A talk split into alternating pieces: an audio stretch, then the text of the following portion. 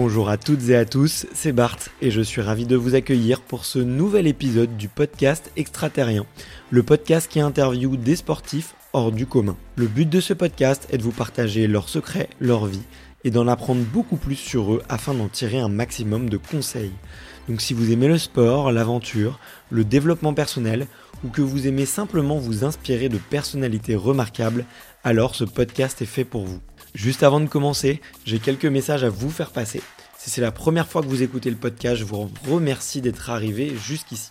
D'ailleurs, je vous recommande l'épisode avec Mathieu Torder qui a traversé l'Antarctique à seulement 27 ans. D'autre part, si vous ne le savez pas, j'ai beaucoup d'ambition avec ce podcast et je souhaite aller chercher des sportifs de plus en plus incroyables. Et j'aimerais vraiment interviewer vos sportifs préférés. Sachez que l'un des meilleurs moyens de les convaincre de participer, c'est notamment de leur montrer que vous êtes nombreux à adorer le podcast sur les réseaux sociaux et sur les notes iTunes. Donc si ce n'est pas encore fait, allez mettre une note sur Apple Podcast ou iTunes, c'est vraiment ce qui m'aide le plus à inciter des sportifs connus à venir témoigner. Si vous écoutez plutôt sur Spotify, vous pouvez très facilement le partager en story sur Instagram, taguez-moi et je vous repartagerai. J'en profite donc pour vous rappeler le nom du compte Instagram, c'est extraterrien.podcast. Suivez-le et vous y retrouverez les coulisses du podcast. C'est aussi un excellent moyen de me faire vos retours et de me suggérer des invités. Enfin, j'ai aussi créé une newsletter que vous pouvez retrouver très facilement dans Google en tapant extraterrien newsletter. C'est le premier lien qui remonte. J'y partage des bons plans santé, matériel, préparation mentale, des livres, des documentaires qui m'ont beaucoup inspiré. Allez, je ne vous embête pas plus et je laisse place à mon invité du jour. Bonjour à toutes et bonjour à tous. Bienvenue dans ce euh, nouvel épisode de notre mensuelle préparation mentale dans laquelle on essaye de vous donner les clés pour performer et progresser mentalement et aussi sur votre identité de d'athlète ou pas. On va, on essaye aussi d'aller beaucoup plus loin euh, que le sport parce qu'il n'y a pas que le sport dans la vie, c'est important. On en a parlé dans les épisodes précédents et aujourd'hui, je suis avec mon ami et expert sur la préparation mentale, Pierre David. Salut Pierre. Salut Bart. Je suis ravi d'être là aujourd'hui. On va parler en plus de moi d'un sujet que j'aime beaucoup, qui sont les, les, meilleurs exercices de préparation mentale. Aussi, on va essayer de donner euh, beaucoup de clés aux auditeurs. Peut-être pour te présenter rapidement euh, pour les rares auditeurs et auditrices qui ne te connaissent pas encore. Tu es euh, du coup euh, préparateur mental. Tu as fondé l'académie de la haute performance il y a plusieurs années. Tu as été ancien athlète de haut niveau et notamment champion de France en boxe française. Et tu es l'auteur de deux livres que je recommande à chaque fois à tout le monde, qui sont L'identité gagnante et Préparation mentale gagnante, dans laquelle tu fais témoigner des athlètes et tu expliques différents concepts. Donc c'est vraiment très riche. Aujourd'hui, on est là pour parler des meilleurs exercices de préparation mentale. Euh, J'en ai listé euh, cinq. Le tout premier que je voulais te demander un petit peu d'expliquer et euh, d'aborder, parce que je sais que tu le fais beaucoup avec les athlètes, c'est celui de la visualisation. Alors on va sûrement, je pense, faire un épisode qui va être entièrement dédié à la visualisation, mais si on pouvait peut-être rapidement l'expliquer en une, en une petite minute, qu'est-ce que c'est la visualisation et qu'est-ce que ça peut m'apporter en tant qu'athlète ou entrepreneur par exemple? Ouais, alors la visualisation, encore une fois, c'est comprendre que le cerveau, le cerveau déjà, euh, il est dans une boîte noire, le, le, crâne, et pour autant, on a l'impression là, tout ce qu'on voit à l'extérieur, on a l'impression que c'est à l'extérieur, mais finalement, c'est traité par les lobes occipitaux qui sont à l'arrière du crâne. Donc, c'est-à-dire que tout est construit. Et donc, ce qu'on va voir aujourd'hui, c'est que euh, le cerveau ne ferait pas la distinction entre une situation réelle et une situation imaginée de toute pièce. Donc, lorsque l'on va s'amuser à, vraiment visualiser nos objectifs, comme s'ils étaient déjà faits et en étant vraiment présents, eh bien, notre cerveau va déjà être en train de créer les connexions comme si c'était déjà fait. Et sachant que le cerveau euh, déclenche euh, justement des, impulsions électriques via des pensées, donc chaque pensée entraîne une, impulsion électrique. Ces impulsions électriques sont transmises euh, notamment par la moelle épinière à tout notre corps, et donc chaque, cellule de notre corps a accès aux impulsions électriques de notre cerveau. Ça veut dire quoi? Ça veut dire que lorsqu'on va s'amuser à vraiment penser, imaginer, visualiser nos objectifs, eh bien notre cerveau va préparer le corps ou le corps va se préparer à ce qui va arriver. D'accord, ok. Donc le fait de d'imaginer ou de visualiser euh, euh, une situation, ben en fait, va nous rendre plus familiers avec. Qu'est-ce qu'on peut, euh, qu'est-ce qu'on peut visualiser? Tu as parlé d'objectifs, mais peut-être qu'on peut visualiser autre chose. Ouais, alors du coup, déjà un, quand on fait la visualisation, en effet, moi, il y a souvent deux formes de visualisation que j'invite aux sportifs à faire. Il y a la première qui est plus une visualisation qui va être sur l'état d'être et, l'état d'esprit, et là de vraiment se ressentir comme si l'objectif était déjà fait pour que justement tout ce que le subconscient valide comme normal, il le manifeste sans effort. on va dire schématiquement que le subconscient, c'est le corps. Et donc, lorsqu'on va se visualiser, on va fermer les yeux, bien entendu, et on va s'imaginer que l'objectif, il est déjà réalisé mmh. et commencer à ressentir les émotions comme si c'était déjà fait. Qu'est-ce que tu éprouves quand c'est déjà fait? De la liberté, de la fierté, de la réussite, de la joie. Qu'est-ce que tu éprouves encore? Donc là, là, là-dessus, sur cette visualisation-là, on, s'appuie vraiment des, travaux euh, du docteur Joe Dispenza. Euh, je ne sais pas si, ça te parle, donc a écrit euh, Le placebo c'est vous, rompre avec soi-même, devenir un être supra, supraconscient. Euh, vraiment un, américain que, j'apprécie vraiment ses travaux pour ça, de vraiment aller sur de l'épigénétique, on va apprendre au corps à ressentir les choses comme si elles s'étaient déjà faites et on a l'état d'être, ce qui fait que bah, en fait pour le corps c'est normal de manifester ces résultats-là. Et après, le deuxième style de visualisation, on va plus avoir une visualisation qui va être sur euh, plutôt pour apprendre des gestes techniques ou euh, sentir vraiment chaque geste que l'on va faire. Et là, on va faire de l'affinage vraiment en technique. Alors après, après, on peut aller plus loin sur euh, en étant, comment dire, associé ou dissocié, c'est-à-dire soit en étant acteur ou spectateur de la scène pour vraiment faire affiner notre technique. Et donc là, le cerveau va apprendre beaucoup plus vite. D'accord, ok. Du coup, dans cette partie technique, tu peux aussi euh, mettre euh, toutes les étapes de visualisation qui vont être un peu dans des conditions extrêmes ou euh, dans des conditions différentes, par exemple. C'est, ça rentre là-dedans. Oui, exactement. On, peut s'amuser à prendre tous les scénarios, euh, tous les scénarios possibles. D'accord, ok. Bah, si on peut, si on peut les lister, euh, dis-moi si j'en oublie certains, mais je pense euh, par exemple notamment au skieur qui va retracer plusieurs fois sa descente. Il va essayer de la retracer dans des conditions idéales, dans des conditions avec beaucoup de vent, avec beaucoup de brouillard, peut-être avec de la neige. On va essayer de ressentir aussi peut-être le froid, le bruit, les émotions. Il y a ça. effectivement, peut-être on peut imaginer aussi le joueur de tennis ou le tireur à la carabine qui fait ce geste parfait? Est-ce que tu en vois d'autres justement, d'autres situations ou d'autres exemples? Pour euh, justement qu'on puisse euh, faire se projeter les auditeurs qui ont envie, euh, qui sont à court d'idées de qu'est-ce qu'ils pourraient visualiser Ouais, c'est simplement prendre déjà votre sport, votre référentiel ou là où vous avez envie de, de performer et simplement aller vous projeter en train de faire et de voir tous les scénarios possibles. Et ensuite, bien sûr, une fois que vous avez tous les scénarios possibles, c'est important de vous, de vous mettre après sur ce que vous voulez voir arriver et mettre surtout des associations d'émotions de bien-être liées à ce que vous voulez et pas des, associations de peur puisque si vous mettez de la peur eh bien vous allez créer de la, de la répulsion alors que des associations de bien-être vont euh, amener de l'attraction après, autrement, il y a un autre exercice de visualisation aussi que, j'aime bien faire avec les athlètes, sans se comparer, c'est des exercices de modélisation. Donc là, on est tiré euh, de, de programmation neurolinguistique ou euh, d'hypnose, où là, on va carrément s'imaginer comme si on était euh, au cinéma et on va projeter un écran et à l'intérieur, on va regarder, par exemple, un athlète, qu'on admire.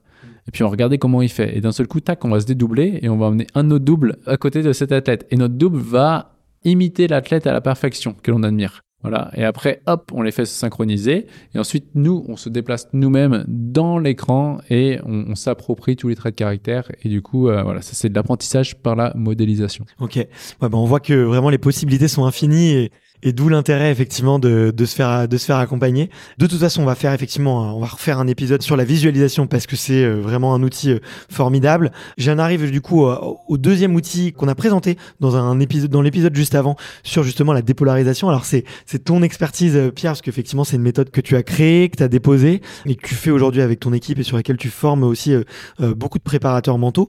Si vu qu'on l'a bien détaillé, on a bien expliqué le process dans un précédent dans un précédent épisode je vous vraiment je vous redirige les auditeurs et les auditrices à, aller l'écouter. Si là on peut le présenter comme un exercice à faire tout seul, quelles pourraient être euh, schématiquement un peu les, les étapes? Et si euh, là tu devais me, me dire, allez, en, trois minutes me donner l'exercice pour que je le fasse ce soir, comment est-ce que tu me l'expliquerais? Oui, bah déjà, on va, ça va être, euh, on peut le faire justement. Faites la visualisation. Imaginez-vous en train de gagner. Et tout simplement, vous allez voir, est-ce que quand je m'imagine en train de gagner, je me visualise en train de gagner, est-ce que c'est mental ou est-ce que c'est corporel?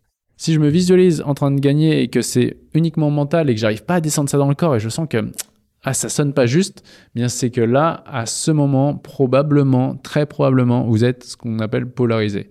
Donc polarisé, ça va être quoi? Ça va être à ce moment, faites la visualisation, et là quand c'est que mental et pas dans le corps, et vous dites ah, c'est bizarre, j'arrive pas à l'intégrer, à l'incarner, incarner, dans, à le mettre dans mon corps. Qu'est-ce qui vous empêche de faire ça? Bah j'y crois pas trop. Pourquoi t'y crois pas trop? Bah c'est quand même ambitieux mon objectif. Ok, donc probablement là on est polarisé sur un trait de caractère qui est arrogant. Donc à ce moment-là, il y a la tête qui va vouloir euh, l'objectif, mais le corps ne l'a pas validé. Donc là, ça veut dire qu'on est polarisé sur un trait de caractère. Donc c'est identifier le trait de caractère qui nous agace chez les autres, probablement celui de l'arrogance, d'imposteur ou d'égoïste là-dessus, et arriver à le réintégrer. Donc à voir quand est-ce que je fais ça, etc. Mais là, c'est vrai que sur le, podcast, c'est difficile, on peut, on peut se revenir sur l'épisode sur la dépolarisation ou alors le livre et faire le process complet. Ok. Bon, bon, en tout cas, euh, c'est un, un super exercice que j'approuve, que j'ai fait euh, personnellement en suivant euh, à la fois tes vidéos et les étapes du livre. Et moi, je vois que ça m'a déjà permis de faire passer beaucoup d'étapes. Alors, je sens que j'ai encore des petits points je suis encore polarisé. Je, mériterais de, de, de, me faire accompagner très prochainement. Là, sur le, le, troisième exercice aussi, il me semble en plus que tu l'as beaucoup pratiqué euh, et on le recommande beaucoup aux athlètes, mais ils ont vraiment du mal à, s'y mettre. Euh, le troisième exercice que je vois souvent, c'est la méditation. Qu'est-ce que euh, tu trouves comme vertu à la méditation, notamment pour les sportifs de haut niveau? En quoi ça peut faire passer euh, des caps euh, psychologiques? Ouais, alors nous c'est vrai qu'on est on est vraiment axé des polarisations puisque on va alors beaucoup de gens font la méditation pour faire du retour au calme. Parfois, les gens font leur méditation pendant 20 minutes et une fois qu'ils sont sortis de leur méditation, il y a encore les, les blocages qui arrivent. Donc la, la méditation, si vous la faites pour faire du retour au calme mais que derrière, il y a tout le temps ce bruit de fond euh, qui vient, bah, c'est fort, très probablement que vous êtes encore une fois polarisé. Et quand on enlève la, la, polarité, bah, bizarrement, le bruit dans la tête disparaît. Et c'est à ce moment où, du coup, la méditation devient encore plus efficace parce que là, on va méditer, il y aura plus le bruit. Et après, on peut créer du coup soit une, méditation qui va être plus passive, soit une méditation qui être plus active. Méditation passive, bon, on est là, on se concentre simplement sur, euh, par exemple, il y a plein de sortes de méditation, mais le but c'est d'occuper euh, nos, nos, sens sur autre chose et on est ouvert à l'information qui arrive et d'un seul coup on se dit ah ouais mais c'est bon, j'ai cette idée en fait. La figure que j'arrivais pas à passer, par exemple, bah, c'est comme ça que je la passer. En fait, là, il y a l'idée qui tombe, qui tombe du ciel en quelque sorte, parce qu'il y a le vide. Du coup, on peut faire du plein. Ok. Et ensuite, quand on passe sur la méditation qui est plus active, eh bien là, on va plus arriver sur, sur les exercices de visualisation. Après, que ce soit la méditation, l'auto-hypnose, la visualisation, au niveau neuronal aujourd'hui, si on met un électroencéphalogramme sur quelqu'un, on peut pas distinguer hein. si c'est la méditation, la sophrologie, l'auto-hypnose. On ne sait pas en fait. On est juste dans les ondes alpha, voire theta, et on est juste présent. Donc après, c'est simplement des mots et des concepts et les choses que l'on va mettre derrière. Donc c'est simplement plus se dire, ok, la méditation là, moi quand j'en parle, c'est plus de la méditation en mode, j'arrive pas à trouver l'idée et je fais le vide et d'un seul coup, paf, ça va venir euh, d'un seul coup. Et une fois que je l'ai, donc euh, la méditation en mode, je suis en créature et ensuite je suis en créateur. La créature reçoit l'information et le créateur crée. Ouais. bah, je vois, je vois très bien. C'était un, je crois que j'avais lu dans un livre de Christophe André sur l'art de l'art de méditer, euh, où il expliquait qu'effectivement il y avait, euh, je crois, une, vingtaine de façons de méditer, et on peut avoir euh, beaucoup de d'idées préconçues euh, sur sur la méditation, alors que finalement en fait c'est, il existe plein de façons de pratiquer, et, et, des fois en lisant le livre, je me disais mais ça en fait c'est c'est de l'auto hypnose, ça c'est de la visualisation. Donc c'est vrai qu'on peut avoir tendance à mettre ce mot un peu un peu à toutes les sauces quoi. Et ça, écoute, ça me parle. En plus, ça me parle tout à fait le, le, fait de méditer sans être euh, dépolarisé. Moi, je peux te le dire. Alors, dans, dans un contexte qui est complètement en dehors du, du sport, euh, c'était sur une rupture amoureuse. J'avais euh, effectivement, j'étais, j'étais en colère émotionnellement, j'étais très rempli. Et du coup, je méditais, ça me calmait. Et puis, dès que j'arrêtais, dès, dès que j'arrêtais ma méditation et que je reprenais la vie, de, on va dire mon quotidien, ben, j'avais à nouveau des pensées parasitantes. Mais c'est à ce moment-là, j'ai, utilisé ta méthode. Je me suis dit, ok, mais c'est quoi les bénéfices pour moi de cette rupture? euh, c'est quoi euh, les inconvénients euh, pour les autres, pour pour cette personne-là aussi. Et ça avait été hyper hyper intéressant comme exercice. Ça m'a vraiment permis de permis de passer à autre chose, quoi. Ouais, en fait, c'est ça, c'est le, cerveau, à chaque fois, il, nous fait tourner. En fait, le but, c'est d'aller sur le cortex préfrontal, qui est la partie la plus intelligente et évoluée du cerveau. Et cette partie-là synthétise les opposés.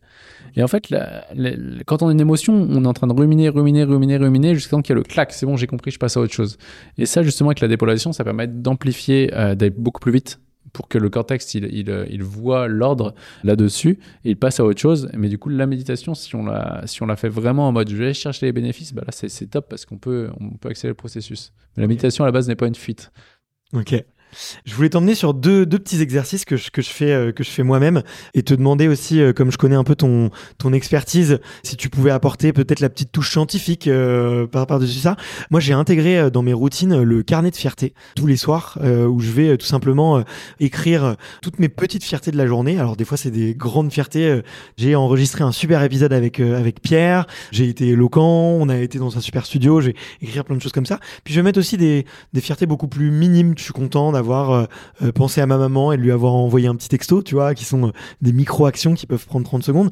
Et j'ai vraiment, tu vois, senti quelque chose de, positif, en tout cas dans mon, dans mon bonheur. Qu'est-ce qui se passe quand on a ce genre de, routine et est-ce que c'est, tiens, une routine que tu vois souvent chez les athlètes de haut niveau ou chez les entrepreneurs? Déjà, un, ouais, c'est important, je pense, de noter les points positifs qu'on appelle fierté, gratitude, réussite, victoire, peu importe. Pourquoi? Parce que déjà, on sait que le cerveau, naturellement, est plus attiré par ce qui va pas que par ce qui va. Pourquoi? Question de survie. Euh, je suis en train de me, me promener dans la nature, euh, on est 10 000 ans en arrière. Euh, J'ai le choix, je vois une magnifique créature du sexe opposé, et d'un seul coup, je suis prêt à aller me reproduire, donc c'est positif. Et d'un seul coup, il y a une bête féroce qui sort, du coup, c'est quelque chose de négatif. Qu'est-ce que je fais en premier? Est-ce que je tente d'aller jusqu'au bout et d'avoir ce moment de plaisir, ou est-ce que je fuis et j'essaye d'avoir le moment de plaisir? Donc, en premier, je vais d'abord fuir la douleur, parce que c'est une question de survie. Et ensuite, je vais aller sur le positif. Donc, se dire que pour le cerveau, retenir le positif, ça n'a pas d'importance puisque ça va pas nous faire survivre. Et le rôle de la partie basse du cerveau, du reptilien, c'est vraiment de nous faire survivre. Donc déjà, quand on sait ça, je me dis, ok, je pars dans la vie en étant câblé avec quelque chose qui retient d'abord le négatif en le positif. Donc je sais que ça va être à moi de faire un effort conscient de ce qui est positif dans ma vie. Puisqu'en plus, ce qui est positif, on va dire que c'est normal.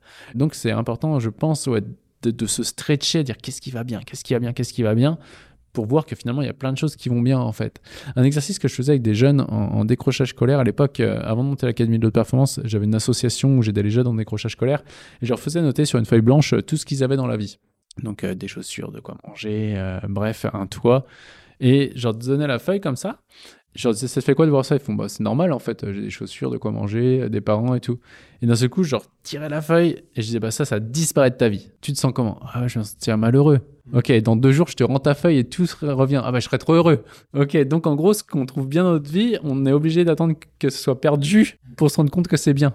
Donc, faire des exercices comme tu le proposes, bah, ça, c'est top parce qu'on est en train de désirer ce qu'on a déjà. Et un des secrets du bonheur, c'est de désirer ce qu'on a déjà. Et du coup, là, on est en train de stretcher le, le, le cerveau à voir qu'il y a plein de choses qui sont bien. Et en plus de ça, noter les victoires ou les fiertés, les choses qu'on a accomplies. Là, c'est top parce qu'on va aller sur, euh, on en parle un peu plus loin, mais sur la confiance en soi qui est conditionnelle, donc qui est là des preuves matérielles. J'ai beau méditer et me dire que je suis heureux, j'ai aussi les preuves matérielles que bah ouais, il y a des choses qui sont en train de s'accomplir et je suis en train d'avancer vers mes rêves et mes visions. Donc, euh, donc ouais, moi, c'est un exercice qu'on conseille à, tous les performeurs euh, qu'on accompagne, que ce soit en, en entrepreneur. Ouais. ouais, bah écoute, ouais, pour moi, c'est vraiment hyper important et ça fait vraiment partie de ma routine du bonheur et je comprends mieux pourquoi effectivement maintenant euh, moi qui le faisais un petit peu euh, systématiquement euh, je comprends en quoi c'est vertueux. Et je le fais même de deux façons. J'ai effectivement un premier un premier fichier qui est informatique ou que, qui est classé année par année avec mes gros mes grosses fiertés tu vois. Donc là j'ai fierté 2023 où bah, tu vois je vais par exemple mettre un épisode de podcast en parapente ou ou ce genre de choses. Et à l'inverse j'ai un petit carnet. Là c'est plutôt écrit parce que j'ai envie que ça soit un rituel où c'est vraiment euh, tous les jours, tu vois, matérialiser des, des petites actions et aussi euh, bah, des petits euh, traits de caractère parfois polarisants et de les dépolariser un peu comme ça en me disant, bah, en fait, je, suis fier d'avoir fait ça aujourd'hui et, de l'avoir repensé. J'arrive au, au, tout dernier exercice qui est selon moi fondamental et je sais que tu vas euh, apporter beaucoup de, de, choses sur le sujet, c'est euh, la fixation d'objectifs. Et d'ailleurs, euh, en préparant l'épisode, tu m'as un petit peu corrigé, tu m'as dit oui, mais c'est encore plus important de pas forcément fixer un objectif de résultat, mais surtout fixer de, un objectif de qui on a envie de devenir. Comment est-ce que tu recommandes, toi, de se fixer des objectifs? Ouais, alors il y a les deux. Moi, j'aime bien jouer avec ce, paradoxe, encore une fois, de euh, être et avoir, parce que mine de rien, on a beau euh, faire ce qu'on veut, on, est, on reste dans un monde matériel. Et donc, bah, l'objectif, justement, c'est euh, quelque chose, un résultat qu'on attend sur une forme attendue, un instant T. Euh, et c'est ce qui nous met en action, ce qui nous met en mouvement, ce que les Grecs appellent le, le, télos. C'est vraiment ce qui, ce qui fait que c'est aligné, on y va. Donc, se fixer les objectifs, pour moi, c'est important de le faire sous ces deux formes, en mode qu'est-ce qui m'inspire réellement, qu'est-ce que j'ai envie de matérialiser? Ok, et ça, je vais mettre ça, même si moi je fais de moins en moins quand même aujourd'hui, mais je vais mettre ça dans un espace et dans un temps, et je me dis, ok, ça, ça m'inspire d'y aller. Et donc, j'y vais, c'est déjà fait, et à la fois, ensuite, une fois que j'ai ce résultat-là, je me, concentre ensuite sur qui ai-je envie de devenir? Pour obtenir ce résultat. Ok, donc qui ai-je envie de devenir pour obtenir ce résultat, et après, je vais me focaliser à ça, c'est ce que je fais par contre de plus en plus année après année parce que je me rends compte que je suis moi-même bluffé de, de, voir à chaque fois. Je me dis, mais, mais c'est vrai, c'est incroyable que plus on va être en train de, de construire cette identité en termes de pensée et d'émotion et d'agir comme si c'était déjà fait, plus le résultat va arriver rapidement. Okay être, faire, avoir. C'est l'état d'être, l'identité qui va amener les bons comportements, bons entre guillemets, qui va augmenter les probabilités d'obtenir le résultat. On ne dit pas qu'on l'aura, mais au moins on va augmenter les probabilités. Et donc en se centrant sur, ok, je me visualise en train de devenir et je ressens que c'est déjà fait, c'est déjà là. À partir de cette identité, qu'est-ce que je fais? Eh bien, on va voir qu'on va obtenir des résultats qui vont être euh, beaucoup plus rapides. Donc à la fois, un, je me fixe un résultat qui est matériel. Deux, je me concentre sur l'identité. Et au moment où je suis sur l'identité, je lâche prise sur le résultat. Je maintiens ce, paradoxe entre je sais que le résultat est obtenu, c'est déjà fait, et en même temps, je sais pas si je vais l'avoir, et c'est pas grave en fait si je l'ai pas. Parce que c'est grâce au fait que je donne tout pour aller vers ce résultat-là que je vais m'ouvrir des portes et qui, à un moment donné, peut-être que je vais me rendre compte en grandissant que ce résultat, il est plus important que ça pour moi. Et là, c'est d'avoir la, sagesse de se dire, bah, tu sais quoi, c'est plus important pour moi et je passe à autre chose. Mais c'est le fait de s'être mis en mouvement vers ça qui va nous apporter autre chose. Ok. Si je, me permets de le reformuler, ce que tu dis, c'est qu'il est, euh, est encore plus important de se concentrer sur le processus et sur l'objectif d'être et de qui on a envie de devenir, plutôt que sur le résultat final, parce que euh, sur le résultat final, ça peut être euh, parfois un fantasme, parfois quelque chose de, de rêvé, et qu'on l'associe pas forcément avec une façon d'être et un processus qui va nous permettre d'y arriver, quoi.